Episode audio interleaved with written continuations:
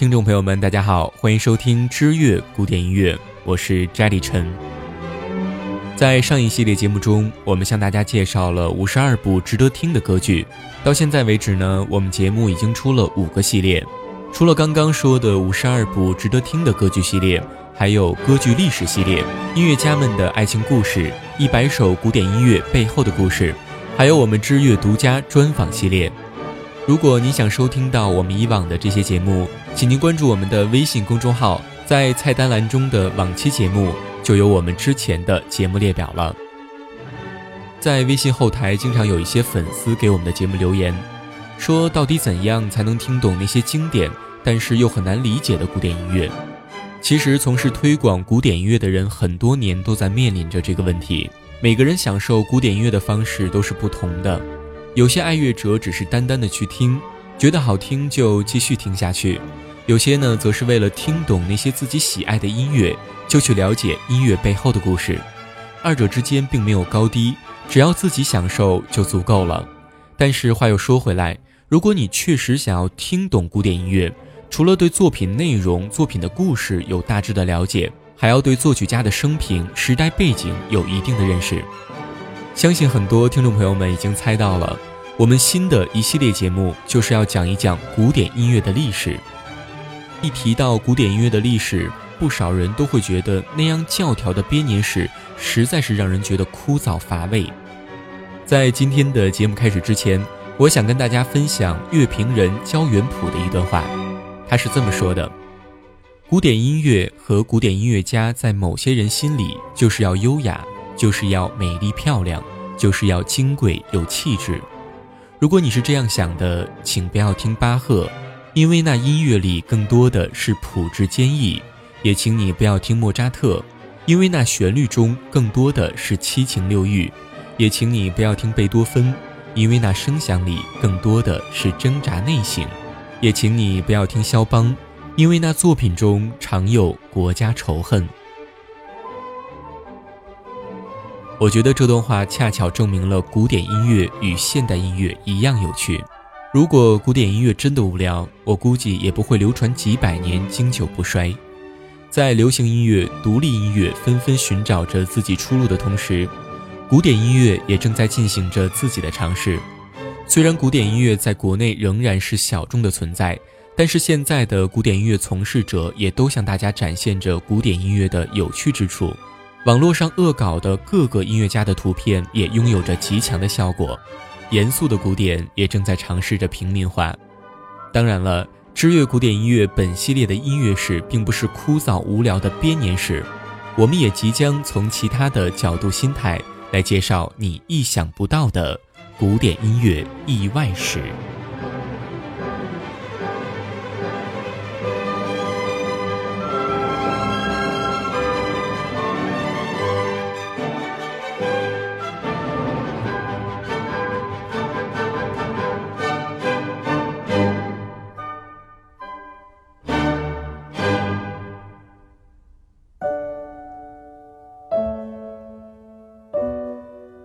我们学习的西方音乐历史是传承日本的这一支，所以接下来要开篇的这个系列，若有兴趣跟我们进行一次音乐历史的漂流，你一定会大吃一惊。先回忆一下我们曾经学的西方音乐史是不是这样的呢？自巴赫、亨德尔开始，我们把它称之为巴洛克音乐时期。当然，现在越来越多的人会提到帕克贝尔。因为他的 D 大调卡农随着电影《我的野蛮女友》进入了我们的视野，然后经过海顿、莫扎特的古典派，诞生出贝多芬、舒伯特，以及随后发展至今的门德尔松、舒曼、勃拉姆斯等的浪漫派，然后瓦格纳的乐剧出现了，之后由马勒和理查施特劳斯作为桥梁，我们就进入了现代音乐时期。西方音乐史真的是这样发展起来的吗？音乐脱离了文化土壤，那就是无本之木、无源之水。而文艺复兴，大家都知道是从意大利兴起的，音乐自然其实也不例外。事实上，欧洲近现代音乐都是由意大利人，或者至少是在意大利留学过的人执掌着乐团，从事歌剧、教会音乐创作、演奏会、餐厅音乐的工作。在法国大革命之后，音乐流向了市民阶层。那时候唱主角的依旧是意大利歌剧，音乐演奏会几乎成了生活中第二重要的事情。所以你不禁要问了：巴赫、亨德尔、海顿，包括乐圣贝多芬，这些名字都到哪里去了？当然，我丝毫没有质疑贝多芬的伟大，但他是19世纪初期活跃在维也纳的一位音乐家。这是局部现象。展望十九世纪最初的三十年，整个欧洲都是意大利歌剧的天下，也是意大利音乐家的主场。就连维也纳，人们从早到晚津津乐道的也都是多尼采蒂、贝里尼和罗西尼。而乐圣自己唯一的一部歌剧作品《费戴里奥》，前前后后也才公演了三次就草草收场。所以贝多芬当时才感叹：维也纳这地方不懂音乐。只知道听如此轻浮的罗西尼音乐。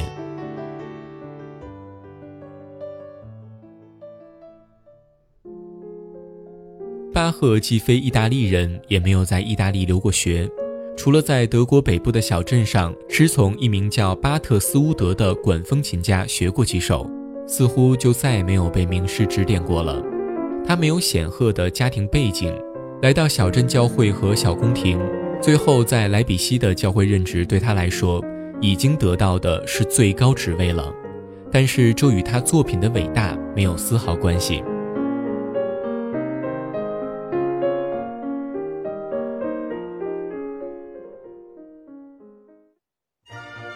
亨德尔是德国人，早年留学过意大利，以歌剧作曲家身份崭露头角，有缘在英国皇宫任职，后来规划到了英国。改名叫 George Friedrich Handel，他一生不曾写过一部德文歌剧或圣乐，全部作品都是意大利语或者是英语，有时也用拉丁语。他的音乐形式上有着意大利流派的华丽，即使从极为固执的传统角度来看，他与巴赫相比，绝对是泾渭分明的两种风格。在日本。德国歌剧的鼻祖被推为格鲁克，也是一位来自维也纳的宫廷音乐家，但他一生中也没有写出过一部德文歌剧。这位波西米亚人在维也纳写的全部都是意大利语歌剧。当时的维也纳一提到歌剧就是意大利文。格鲁克也曾多次被召到巴黎，在那里他写过德文歌剧，但德文歌剧当时还是被视为低级的大众娱乐。在宫廷中不值一看的东西。和他同时期的维也纳宫廷乐队长中，有一位叫朱塞培·伯诺的男子，这名字明显是意大利文，但他虽有意大利血统，却是有名望的捷克人。在那个不跟意大利沾亲带故就无势力而言的大社会环境下，这种做法在当时很时髦。莫扎特也同样是如此。现在他的全名叫沃尔夫冈·阿马迪斯·莫扎特，其实他原名叫做沃尔夫冈·特奥弗尔·莫扎特。特奥弗尔这个希腊语系的德文不那么动听。他十三岁去意大利旅行时，将自己的名字改成了阿马迪奥。就连贝多芬多次签名也不是路德维希，而是更有意大利味道的卢伊奇·贝多芬。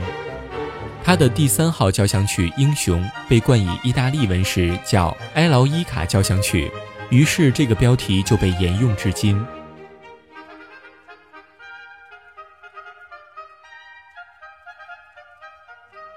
在这个长期意大利之风雄霸天下的大环境下，莫扎特的一生在某种意义上来说，就是其在自己意大利身份上与意大利斗争的一生。在德国宫廷的人讽刺自己的音乐不成，这观念根深蒂固。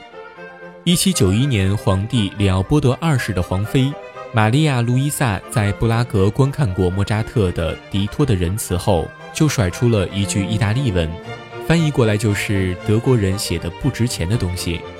这种笑话自己人土的风潮会出现在任何一个落后的国家或地区。在日本开化时期。脱亚入欧被认为是高级，合适的东西全部都被视为野蛮。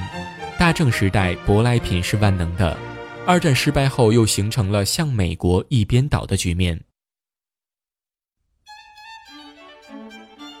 当二十一岁的莫扎特离开了萨尔茨堡，来到慕尼黑就职时，慕尼黑选帝侯对莫扎特说：“你还年轻，去意大利学音乐怎么样？”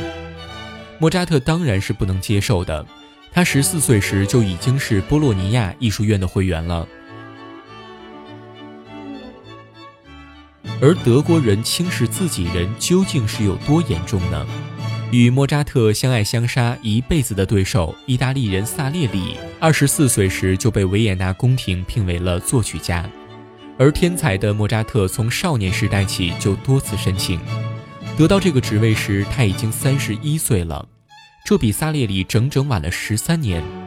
要知道，莫扎特三十五岁时就已经去见上帝了，这还得感谢皇帝约瑟夫二世对他的偏爱。如果没有这位自称启蒙者的皇帝，莫扎特一辈子可能也不会被任用为维也纳的宫廷音乐家了。巴赫家族的孩子们大部分都留在了德国，只有小儿子约翰·克里斯蒂安·巴赫二十一岁时留学去了意大利，掌握了新歌剧的创作方法和对位法。克里斯蒂安·巴赫的歌剧出乎意料地在那不勒斯等地大受欢迎。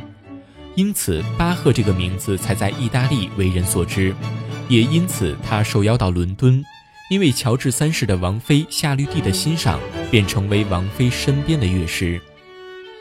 所以在那个时代，大家嘴里相传的巴赫，与我们现在称呼的现代音乐之父根本就不是一个人。这一切无非拜他当年留学意大利所赐。想想看。当八岁的莫扎特来到伦敦向这位红人巴赫学习交响曲创作时，学到的最新式的奏鸣曲形式会有多么根深蒂固的意大利烙印呢？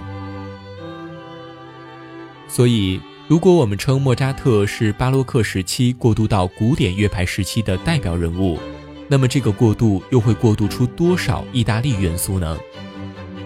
在那个时代，奏鸣曲尚处于不成熟的阶段。小巴赫的音乐对于德奥音乐史可谓是超前一步。师从他的莫扎特在自己创作的全部交响乐协奏曲中都融进了这种新的奏鸣曲式。但你学的音乐史里是这样定义奏鸣曲的：奏鸣曲形式是运用了海顿、莫扎特、贝多芬等的音乐形式。他们没有告诉你，奏鸣曲其实是从当时的意大利歌剧咏叹调中产生出的一种形式，这是意大利人的东西，跟德国人根本就没有关系。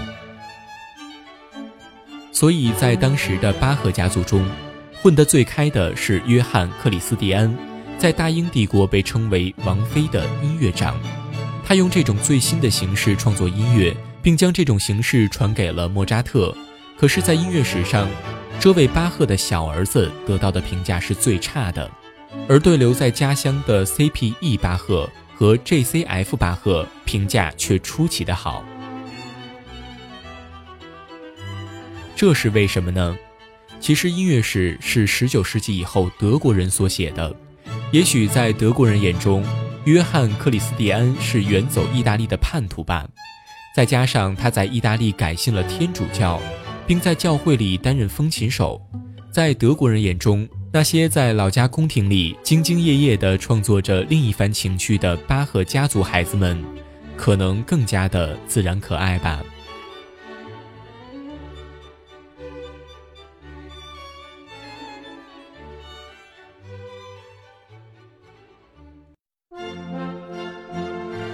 与老巴赫同岁的亨德尔，其实走的也是这条路。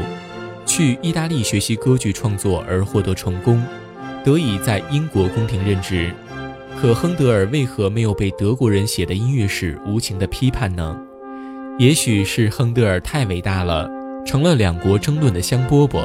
德国人才不管亨德尔到底在英国待了多长时间，而是将他归于德国音乐家的一列，作为我们的国宝来大加赞扬。所以现在很多人认为亨德尔是德国人。德文 George Friedrich Handel 署名的乐谱和传记还在出版。其实，亨德尔在德国只待到了二十岁，出国后直到七十四岁去世时，他都不曾回到德国。他自己改名为 George Friedrich Handel，规划到了英国。可德国人依旧执拗着对全世界大肆宣称：“我国的亨德尔。”今天的音乐教科书上依旧把他归为德国音乐家。日本人就这样不假思索地全盘接受了德国人的说法。如果我们再这样继续囫囵吞枣的话，是不是对自己太不负责了呢？好了，以上就是我们第一期的古典音乐意外史的全部内容。